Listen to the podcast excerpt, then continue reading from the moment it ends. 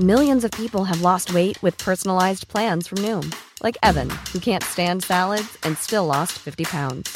Salads, generally, for most people, are the easy button, right? For me, that wasn't an option. I never really was a salad guy. That's just not who I am. But Noom worked for me. Get your personalized plan today at Noom.com. Real Noom user compensated to provide their story. In four weeks, the typical Noom user can expect to lose one to two pounds per week. Individual results may vary.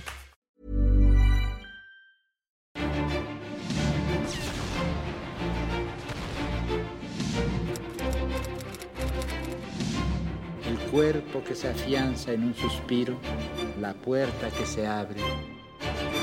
Clio Podcast. Agustín de Iturbide fue el personaje más celebrado de su momento y después uno de los más censurados de nuestra historia. Más allá de los elogios excesivos y de las injurias innecesarias, Agustín de Iturbide fue a la postre un artífice de nuestra efectiva independencia. Caudillo osado en la guerra y vacilante en el poder, hombre de carne y hueso al fin, encontró su muerte frente a un pelotón de fusilamiento indignamente condenado por los mismos que, tiempo atrás, lo vitoriaban. Cuando caía la tarde del 19 de julio de 1824, el general Agustín de Iturbide se encaminaba a su destino final, el muro de fusilamiento afuera de la legislatura del poblado de Padilla, en Tamaulipas. Hasta su último momento de vida, Iturbide se mostró fiel a su convicción de haber defendido siempre una causa justa. Mexicanos, muero con honor, no como traidor. No quedará para mis hijos y su posteridad esa mancha. No soy traidor. No. Tan solo unas horas antes había escrito a su mujer y a sus hijos sus palabras de despedida. Ana, santa mujer de mi alma, la legislatura va a cometer en mi persona el crimen más injustificado. Acaban de notificarme la sentencia de muerte por el decreto de proscripción. Dios sabe lo que hace, y con resignación cristiana me someto a su sagrada voluntad. A menos de tres años de haber triunfado en la lucha por la independencia de México, iniciada por el cura Miguel Hidalgo casi 14 años atrás, Iturbide fue acusado de traición a la patria y condenado al muro de fusilamiento.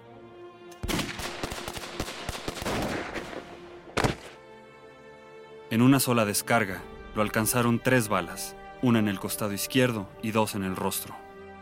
Así se puso fin a la vida de quien había alcanzado la cúspide más alta de la política, el primer emperador del imperio mexicano. Con tan solo 40 años de edad, aún lleno de ideales, ambiciones y orgullo patriótico, Iturbide no imaginaba que muchos años después, la historia oficial de México estaría dispuesta a satanizar su nombre y condenarlo al olvido. A pesar de su trágico final, la mayor parte de su vida estuvo iluminada por la buena fortuna. Nació el 27 de septiembre de 1783 en la ciudad de Valladolid, hoy llamada Morelia en honor a José María Morelos, quien también naciera ahí 18 años antes. A diferencia de este, Iturbide nació en el seno de una familia acomodada. Explica Guadalupe Jiménez Codinach. Por parte del padre, José Joaquín de Iturbide era de origen navarro, pero por parte de madre, su madre María Josefa de Aramburo, ella era totalmente criolla novohispana. Venía de antepasados muy antiguos, entre ellos de Juan de Villaseñor, uno de los fundadores en 1540 de la ciudad de Valladolid. Iturbide fue bautizado con el nombre completo de Agustín Cosme Damián de Iturbide y Aramburu. A pesar de que más adelante no persiguió una carrera religiosa, en la infancia ingresó al seminario de San Pedro para hacer sus estudios de primaria y secundaria, y a los 15 años se dedicaba ya a la administración de una de las propiedades de su padre, la hacienda de Quirio. Explica Jaime del Arenal. A los 15 años él abandona el seminario de San Pedro, se dedica a labores del campo en las haciendas de la familia y ahí eh, adquiere toda la habilidad que le va a ganar el calificativo del dragón de hierro. ¿Por qué? Porque era un gran jinete, un hombre de campo, un hombre que sabía mover en los ambientes campiranos. Y ya hacia los 15, 16 años decide finalmente pasarse a la vocación militar. La reciente creación del ejército novohispano por el rey Carlos III de España dio a los jóvenes criollos la oportunidad de formar parte de la milicia en el virreinato, aunque no podían acceder a los rangos más altos, reservados únicamente para los españoles peninsulares. A los 22 años, Iturbide ya había ascendido al grado de teniente dentro de la infantería de Valladolid. A esa misma edad, en febrero de 1805, se casó con Ana María Huarte, de 19 años, hija de un destacado hacendado, empresario y político. Explica Alfredo Ávila y Guadalupe Jiménez Codinach.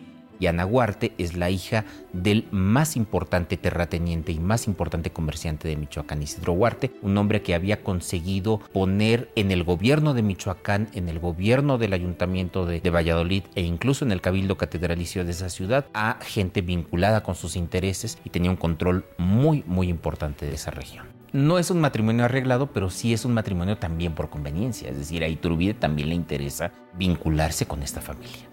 Se casa en 1805, pero en 1807 lo mandan al cantón de Jalapa, a donde mandaron a muchas milicias americanas a esperar un ataque posible de la Gran Bretaña, ¿no? Y ahí estaba Allende, ahí estaba Aldama, ahí estaba Michelena, ahí estaba Iturbide, prácticamente todos los que participaron después en las milicias durante la Guerra de Independencia, la mayoría de ellos estuvo en Jalapa, ahí muchos se conocieron. Para la primera década del siglo XIX, Agustín de Iturbide se había consolidado ya económica y socialmente, y continuaba ascendiendo como figura militar. El paso del tiempo lo encaminaba ya a su encuentro con la historia, que en la Nueva España habría de cambiar de curso en el año de 1810. Tras su matrimonio con Ana Huarte en 1805, Iturbide adquirió la hacienda de San José de Apeo, relativamente cercana a la de un popular cura de Guanajuato llamado Miguel Hidalgo y Costilla. Explica Guadalupe Jiménez Codinach. Tanto Hidalgo como Iturbide son parientes. Los dos descienden de Juan de Villaseñor. Entonces se conocían. Es más, Hidalgo ha de haber sido amigo del papá de Iturbide y de la familia Iturbide porque pues, vivió muchos años en Valladolid y conocía a todas estas familias. El grito de independencia de Hidalgo en 1810 provocó que multitudes de indígenas se lanzaran a matar a los españoles, así como a saquear y destruir sus propiedades. La hacienda de don José Joaquín de Iturbide, padre de Agustín, también fue saqueada, lo cual, entre otras razones, provocó la repugnancia de Iturbide hacia el movimiento de Hidalgo. Explica Alfredo Ávila. Agustín Iturbide era producto, era beneficiario del orden colonial y por supuesto que estaba en contra de una insurrección como la que encabezó Miguel Hidalgo que amenazaba con destruir los pilares fundamentales de la monarquía española en Nueva España. Muchos años más tarde, y pocos meses antes de su muerte, exiliado en Italia, Iturbide escribió un manifiesto que contenía sus memorias a partir de 1810. En este texto, expresaba su aversión hacia el movimiento de Hidalgo. En el año de 1810 yo era un simple subalterno. Hizo su explosión la revolución proyectada por don Miguel Hidalgo, cura de Dolores, quien me ofreció la faja de teniente general. La propuesta era seductora para un joven sin experiencia y en edad de ambicionar. La desprecié, sin embargo, porque me persuadí de que los planes del cura estaban mal concebidos. Hidalgo y los que lo sucedieron, siguiendo su ejemplo, desolaron al país, destruyeron las fortunas, radicaron el odio entre europeos y americanos, sacrificaron millares de víctimas, obstruyeron las fuentes de riqueza, desorganizaron el ejército, aniquilaron la industria, hicieron de peor condición la suerte de los americanos, excitando la vigilancia de los españoles a vista del peligro que los amenazaba, corrompiendo las costumbres. Y lejos de conseguir la independencia, aumentaron los obstáculos que a ella se oponían. Explica Jaime del Arenal. La gran mayoría de los criollos tanto de las provincias internas como el Reino de España, como de Yucatán, como de la provincia de Chiapas y de Guatemala, la inmensa mayoría de los criollos permanecieron fieles a la corona española. Ahora bien, ¿por qué Iturbide no sigue a Hidalgo? Bueno, es que hay un problema capital. Hubo un ataque brutal a la lóndiga de Granaditas. La toma de Guanajuato marcó verdaderamente un antes y un después, un parteaguas en la actitud que la gente que quería la autonomía o la independencia vieron, pues ese camino no es indicado. Así no, de esa manera no. La Nueva España se adentraba en un largo periodo de destrucción y derramamiento de sangre periodo en el que la estrella de Iturbide comenzaría a brillar.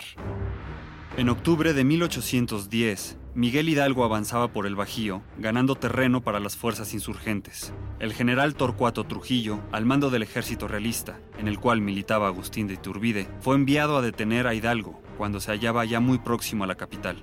Ambas fuerzas se enfrentaron en la famosa batalla del Monte de las Cruces.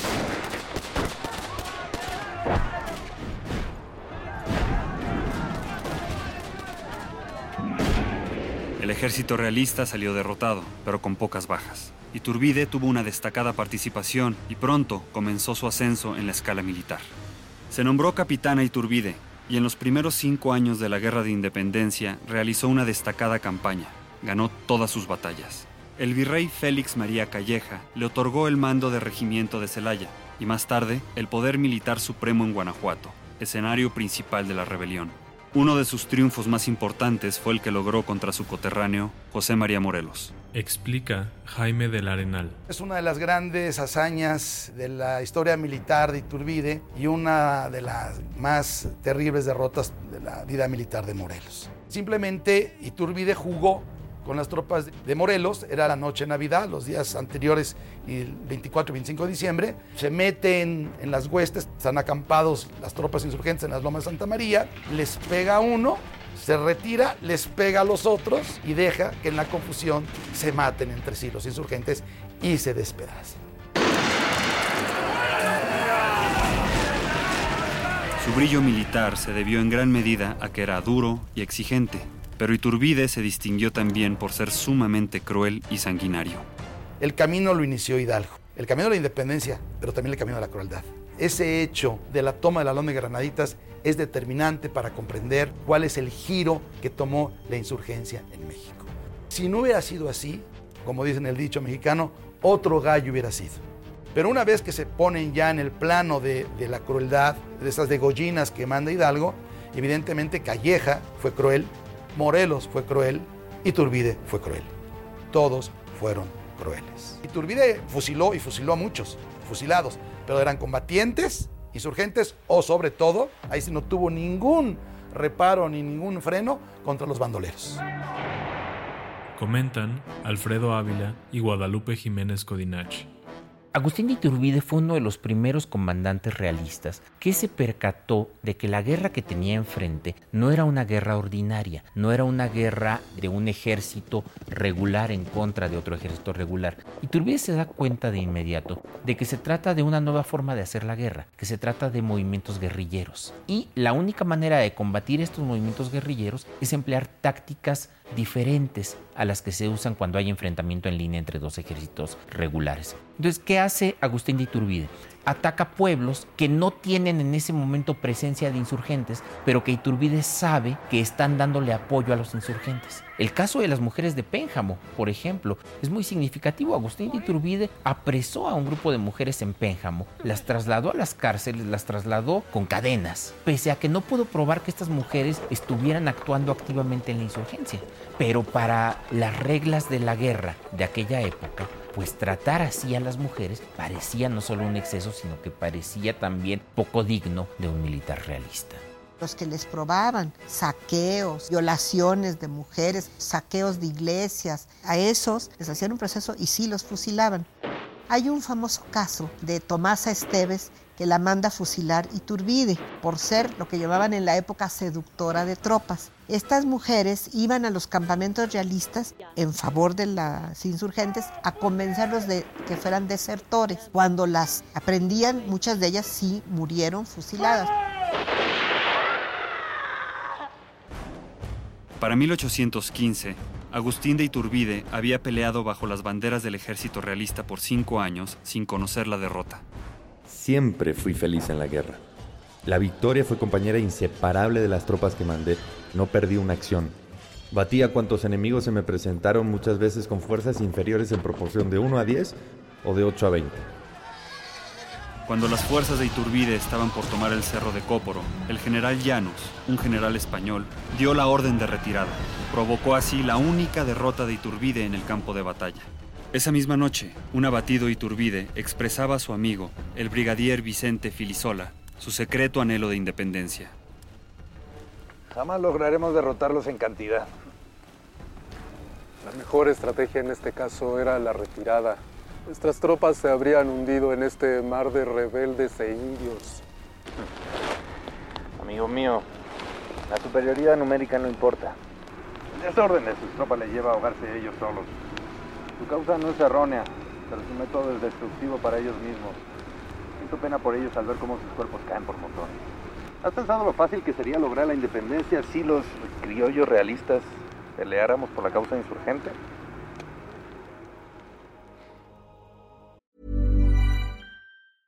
I'm Sandra, and I'm just the professional your small business was looking for. But you didn't hire me because you didn't use LinkedIn jobs. LinkedIn has professionals you can't find anywhere else, including those who aren't actively looking for a new job but might be open to the perfect role, like me.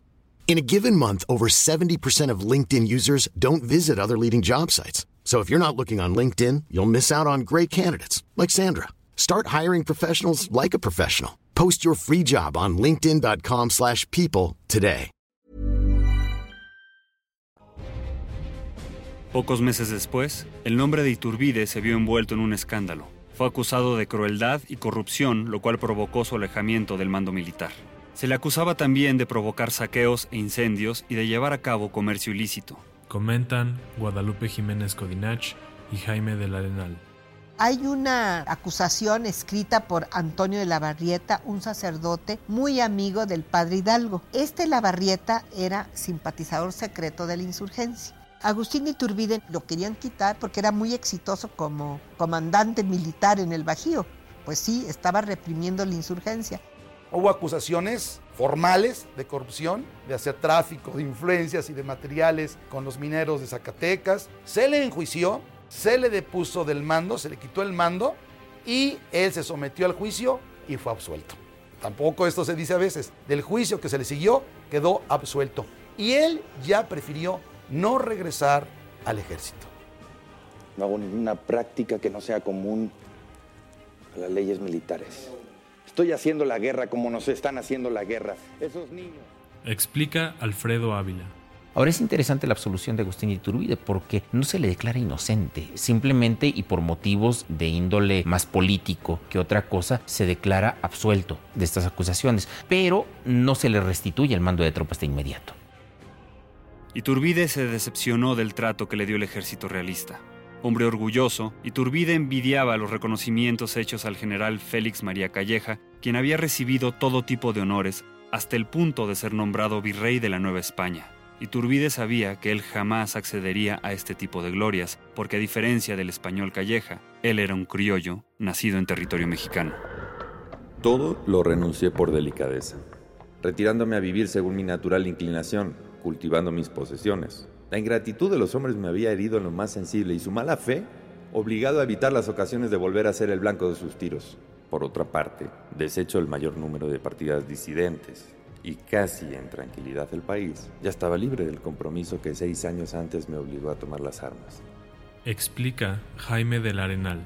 Hacia 1816, los insurgentes están claudicando, se han indultado, han sido rotados y solamente quedan algunas guerrillas al mando de Vicente Guerrero o de algún otro insurgente que van a permanecer vivas en una zona muy periférica, bastante inaccesible de la tierra caliente de Michoacán y la tierra caliente de Guerrero. Ahí estaban los insurgentes, los que quedaron. El retiro de Iturbide es un periodo oscuro, misterioso y acerca del cual abundan las especulaciones, pero en él trazó su futuro plan de independencia. En los cuatro años comprendidos entre 1816 y 1820, Iturbide se retiró de los campos de batalla para dedicarse a las haciendas y sus negocios familiares. Tras su muerte, historiadores como Carlos María de Bustamante señalaron este periodo como el más inmoral de su vida, atribuyéndole infidelidades, corrupción y negocios turbios. Comentan Guadalupe Jiménez Codinach y Jaime del Arenal. No es fácil para el historiador saber de dónde vino esa visión negativa, pero en el caso de Iturbide sí conocemos con claridad dónde se inicia esa visión totalmente para denigrarlo y se debe a un pequeño librito que se llama Bosquejo de la Revolución de México, escrito en Filadelfia en 1822 por Vicente Rocafuerte. He concluido mi ligerísimo bosquejo. Por él verán mis conciudadanos quién es el vil americano que ha intentado usurpar la dominación del septentrión y por los medios que lo ha conseguido. Sanguinario, ambicioso, hipócrita, soberbio, traidor a todo partido, connaturalizado con la intriga, con la bajeza, con el robo, con la maldad. Nunca ha experimentado una sensación generosa, ignorante y fanático, aún no sabe lo que es patria ni la religión. Y así continúa, le he contado en este párrafo 27 adjetivos calificativos denigrativos, pues a él le debemos mucho de los juicios que se han hecho sobre Iturbide. Desgraciadamente este librito fue fuente prácticamente para todos los historiadores del siglo XIX y también para los del siglo XX, inclusive ahora en el siglo XXI, lo siguen repitiendo en estos libritos que han estado saliendo, en donde se sigue diciendo exactamente los mismos adjetivos. La historiografía oficial inclusive también la propia conservadora con Lucas Alamán, han dicho que 1816-1820 es la etapa en que Iturbide se dedicó a ser un hombre disoluto, frívolo, de salones. Es cuando se le achacan sus amores con la güera Rodríguez. Yo pienso que son los años de una gran madurez, de una gran reflexión en torno al papel de la independencia, de la autonomía, en 1820, la turbulenta situación de España daba un nuevo giro al ser restituida la Constitución de Cádiz de 1812. Esta constitución establecía el sufragio universal, la libertad de imprenta, abolía la Inquisición, acordaba el reparto de tierras y permitía la libertad de industria, entre otras cosas. Con esta reforma se frenaba el gobierno absolutista para crear uno constitucional. Explica Alfredo Ávila. La constitución dejaba bien claro que no se podía tener mando político y militar al mismo tiempo, y muchas de estas personas tenían mando político y militar. Además, muchos otros militares, igual que Iturbide, tenían un pasado que sabían que podía ser motivo de persecución por parte del nuevo orden político. Había muchos militares que temían que la constitución les pidiera cuentas de su actuación como militares durante la época de la guerra civil. Entonces ahí hay muchos motivos para que personas como Agustín Iturbide empezaran a pensar en la posibilidad de separarse de la monarquía. En esa época, en la Nueva España, el virrey Juan Ruiz de Apodaca lanzó un edicto en el que concedió el indulto a aquellos insurgentes que depusieran las armas. Después de muchos años de luchar sin tregua, de vivir ocultos y en condiciones precarias, muchos aceptaron. Tan solo algunos cuantos permanecieron en pie de guerra dentro de Tierra Caliente, como Guerrero, Pedro Asensio o Nicolás Bravo. Algunos otros, como Guadalupe Victoria, permanecieron ocultos. Explica Jaime del Arenal los insurgentes que quedan siguen combatiendo. Entonces el virrey Apodaca dice, ya no pude convencerlos de indultarse.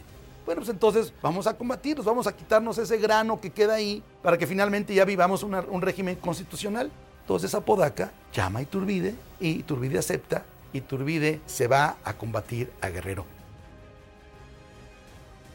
En octubre de 1820, Iturbide volvió a los campos de batalla con la misión de enfrentarse a Vicente Guerrero. Pero Iturbide llevaba bajo el brazo un plan muy distinto que aquel que le proponía el virrey, un plan con el cual, finalmente, se conseguiría la tan anhelada independencia de México.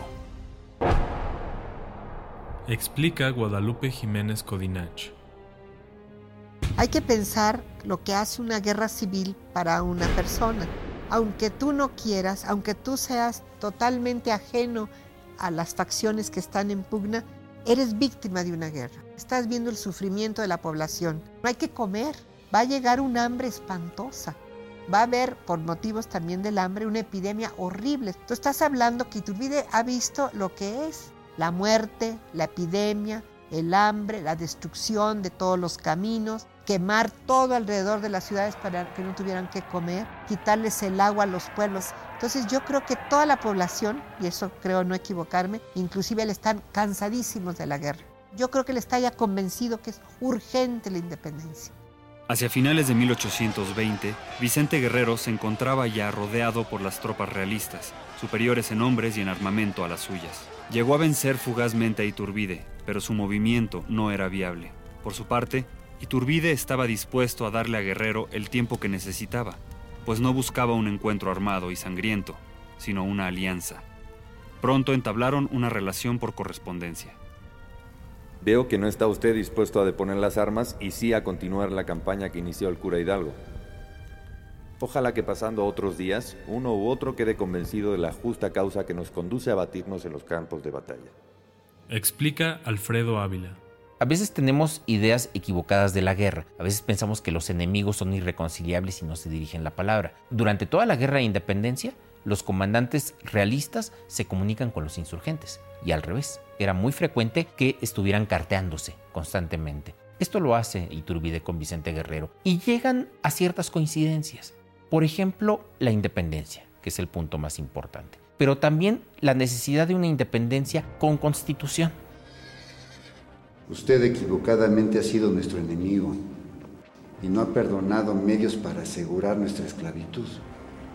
Pero si entra en conferencia consigo mismo, conocerá que siendo americano ha obrado mal, que su deber le exige lo contrario, que su Estado le ha puesto en las manos fuerzas capaces de salvarla y que si nada de esto sucediera, Dios y los hombres castigarían su indolencia. Sepa usted distinguir y no confunda. Defienda sus verdaderos derechos y esto le labrará una corona más grande. Decídase usted por los verdaderos intereses de la nación. Entonces tendrá la satisfacción de verme militar a sus órdenes y conocerá a un hombre desprendido de la ambición e intereses. A través de esta correspondencia, Iturbide compartió con Guerrero el plan de Iguala, que establecía el fin de la lucha y la creación de una monarquía mexicana independiente del gobierno español. Comentan Jaime del Arenal y Guadalupe Jiménez Codinach. Guerrero se subordina explícita y expresamente a Iturbide, le ofrece su apoyo en la medida en que Iturbide le garantiza dos cosas claves para Guerrero, fundamentales. Una, la independencia, absoluta. La otra, la que Cádiz no le concedía a los mulatos y a las castas de las tropas de Guerrero, y al propio Guerrero, que era un hombre mulato, la absoluta igualdad social entre indos, criollos, negros, mulatos. El plan de Iguala está recogiendo todas las propuestas desde 1808 en adelante, como que hace una síntesis que él dice que le mandó a varios amigos de diferentes modos de pensar el plan y dice ninguno le hizo alteración ninguna, ni le cambió, ni le quitó, ni le añadió. Y él dice, el plan lo hice yo. No se llamaba de Iguala, se llamaba Plan de Independencia de la América Septentrional.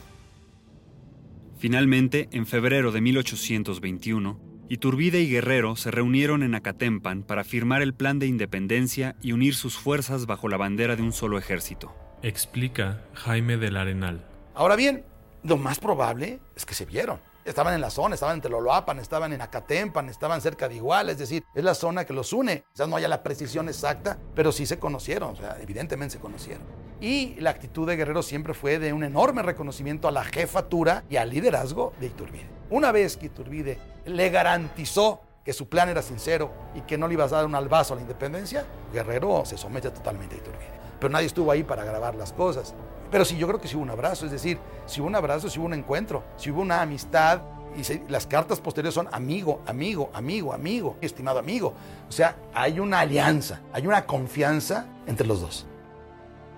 El 24 de febrero de 1821, Iturbide proclamó su plan en la ciudad de Iguala. En poco tiempo, el plan de Iguala arrastró a una porción sustancial de la nación, pues conciliaba los intereses y ambiciones de todos los diferentes grupos de la sociedad novohispana. Criollos, mestizos, mulatos e incluso peninsulares, el clero, la población urbana y la del campo vieron sus intereses representados en este plan. El plan de Iguala constaba de 23 artículos y sus puntos fundamentales eran las llamadas tres garantías, religión, independencia y unión, representadas en una bandera tricolor que portaba un ejército recién reunido, denominado Ejército Trigarante, que tenía la responsabilidad de proteger y llevar a cabo estos y otros aspectos del plan. Explican José Manuel Valverde y Jaime del Arenal. Iturbide era un ferviente católico, convencido de que la religión católica era un elemento integrador de nuestra nacionalidad. El plan de Iguala contiene todos los elementos de un Estado, el poder ejecutivo, en el emperador está prevista la regencia, hay un poder legislativo en una junta provisional gubernativa primero, posteriormente esta va a convocar a un congreso. Iturbide busca lo mejor para México y lo menos malo para España. El plan de Iguala es un documento de alta política, que el verde representa la independencia, el blanco la religión y el rojo es lo importante. Ahí es donde está la diferencia entre Iturbide y Hidalgo. Y eso fue lo que determinó la independencia, la unión. La unión entre mexicanos, criollos, asiáticos, africanos todos en una absoluta igualdad y unidos todos. La historia enemiga de Iturbide ha procurado que no se lea, que no se estudie. Pueblo tras pueblo, los miembros del ejército realista se adhirieron al plan de Iguala y se enlistaron en el ejército trigarante. Comentan Guadalupe Jiménez Codinach y José Valverde. Iturbide lleva a cabo dos campañas. Una campaña, podríamos decir, es de cartas, una campaña diplomática. Escribe a cuanto señor te puedas imaginar, tanto del bando realista como de los insurgentes o los que no eran ninguno ni otro. Al virrey, a las diputaciones provinciales, a los oficiales, a los generales, a los cabildos, a los ayuntamientos, a los comerciantes, a los obispos, a los eclesiásticos, a todos les envía su plan de iguala con argumentos contundentes para que se adhieran. O sea, lanza una campaña epistolar decidido a hacer un movimiento incruento y conciliar a los mexicanos. En Veracruz, Antonio López de Santa Ana se unió a la rebelión. En el Bajío, los coroneles realistas Luis Cortázar y Anastasio Bustamante, Vicente Filisola en Zitácuaro. Las tropas de Iturbide tuvieron victorias en Puebla, Nueva Galicia, Valladolid, Querétaro y San Luis Potosí. Pocos meses después de su creación, el ejército trigarante controlaba todos los sitios de importancia del país, a excepción del puerto de Veracruz, Perote, Acapulco y la Ciudad de México. Seis meses bastaron para desatar el apretado nudo que ligaba a los dos mundos. Sin sangre, sin incendios, sin robos ni depredaciones, sin desgracias y de una vez, sin lloros y sin duelos. Mi patria fue libre y transformada de colonia en grande imperio. Comenta José Manuel Valverde. Para entonces ya los mexicanos estaban hartos de la guerra, hartos de la guerra civil y vieron la luz en este plan y por eso fue la adhesión al plan de Iguala en forma verdaderamente de catarata. Francisco Novela relevó al virrey Juan Ruiz de Apodaca, pero ante su ineficacia, la corona envió a Juan O'Donoghue como representante legítimo del gobierno español para reemplazarlo. En cuanto éste entró a territorio mexicano por el puerto de Veracruz, se enteró de la situación en que se encontraba la nación, unida en favor de los trigarantes. Explica Alfredo Ávila. Sabemos que el propio Miguel Ramos Arispe, pero también Michelena y algunos otros diputados de la Nueva España en las Cortes consiguieron que O'Donoghue fuera enviado como capitán general a la Nueva España. Entonces podemos pensar que O'Donoghue desde el momento mismo en que salió de España, pues ya formaba parte de esta trama, ya estaba allí también involucrado. O'Donoghue aceptó entrevistarse con Iturbide, quien había ido a recibirlo a la ciudad de Córdoba. El encuentro fue amistoso. Iturbide expuso a O'Donoghue el plan de Iguala, en el que además de las tres garantías, se especificaba que la corona del Imperio mexicano se le ofrecería al rey Fernando VII o a algún miembro de su familia. En ese mismo día, el 24 de agosto de 1821, O'Donoghue e Iturbide firmaron los tratados de Córdoba. El texto puede considerarse una extensión del plan de Iguala, pero a diferencia de este, establecía que en caso de que Fernando VII o los miembros de su familia rechazaran la corona del Imperio mexicano, el Congreso de esta nueva nación podría designar a un nuevo emperador, dejando abierta la posibilidad de que el primer emperador fuese un hombre nacido en la Nueva España. Explica Guadalupe Jiménez Codinach. Iturbide no sabía las últimas noticias de España que va a traer O'Donoghue. Y O'Donoghue sabe que no le van a aceptar mandar a ningún infante de la Casa Real Española. Entonces, yo creo que cuando ellos hablaron, le ha de haber dicho, dejen un resquicio abierto porque si les niegan la aceptación de ese tratado, ¿qué van a hacer? Están ustedes todos dejándolo a que venga un miembro de la Casa Real. Los tratados de Córdoba fueron el primer documento en el que una autoridad española y una mexicana firmaron para aceptar la libertad del que a partir de entonces sería llamado el primer imperio mexicano. Siete meses después de proclamar su plan de Iguala, Agustín de Iturbide logró unificar al país y consumar pacíficamente la independencia de México, poniendo fin a 300 años de dominación española. El 27 de septiembre de 1821, fecha en que Iturbide cumplió 38 años, se celebró la triunfal entrada del ejército trigarante a la Ciudad de México.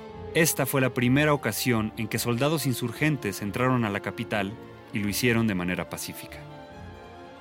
Explica Jaime del Arenal. El 27 de septiembre, el día más feliz de nuestra historia, las tropas trigarantes, y para entonces las tropas trigarantes son criollos, realistas, Vicente Guerrero como comandante de la División del Sur, los antiguos insurgentes, todos entran por lo que hoy sería la Avenida Madero. Y ahí está el monumento, el arco, donde el alcalde Ormachea le entrega las llaves de la ciudad de Iturbide. Iturbide no va vestido de militar, va vestido de civil, los demás van de militares. Y empieza esta procesión, este desfile por la calle de Madero, entran a lo que hoy es el Zócalo la Ciudad de México, la Plaza Mayor, y en el Palacio Virreinal, en el balcón central, está Donojú como autoridad. Iturbide sube a donde está el balcón central, ahí se dan un abrazo, y Donojú y Iturbide, ahí proclaman el fin, el fin de la guerra, el comienzo de la vida independiente, y juntos bajan y van a la Catedral de México a un Te Deum para dar gracias por la independencia. Y en la tarde, Iturbide le manda un oficio a O'Donoghue. Así de sencillo. Señor don Juan O'Donoghue, jefe político superior en España, conforme a lo pactado en Córdoba, en el Tratado de Iguala, le informo que el día de hoy la Suprema Junta Provincial del Imperio asume la soberanía y el gobierno de este imperio, con lo cual cesa usted a su mando. Al día siguiente, el 28 de septiembre, todos van y firman el acta de independencia que por desgracia también, tengo que decirlo, ningún mexicano lee ni se conoce. Y es un documento extraordinario.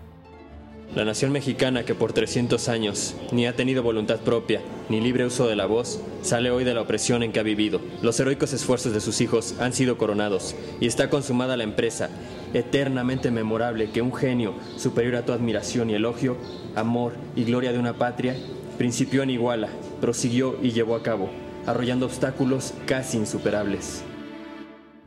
En tan solo siete meses, Agustín de Iturbide dio fin a una guerra de 11 años que parecía interminable. Con el plan de Iguala, el caudillo criollo parecía demostrar su convicción de que Hidalgo había equivocado los medios para conseguir la independencia de nuestro país. Agustín de Iturbide era el personaje del momento, un héroe sin paralelo, pero al caudillo criollo le faltaba alcanzar el dudoso honor que a fin de cuentas lo perdería, el de convertirse en emperador. Y le faltaba también la mayor afrenta, su muerte como traidor.